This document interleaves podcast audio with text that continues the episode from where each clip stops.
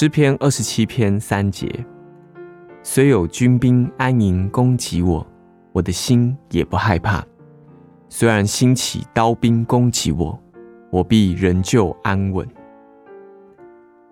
在我们的时代，常常听到有关战争的消息，在每一天的报纸上，我们都可以看到有关战争的新发展。战争这一可怕的邪恶。迟早可能会威胁到我们的生命。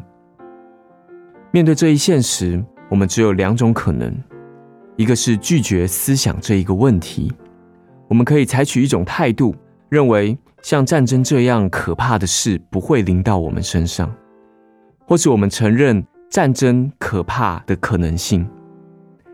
采取这一种态度，可能使我们惧怕焦急。如果战争真正的临到我们身上，那将是多么可怕的一件事！但一个神的儿女可以说：“虽有军兵安营攻击我，我的心也不害怕；虽然兴起刀兵攻击我，我必仍旧安稳。”亲爱的神的儿女，不论什么事发生，你要知道你在神的手中。纵然在最艰困的时候，他必与你同在。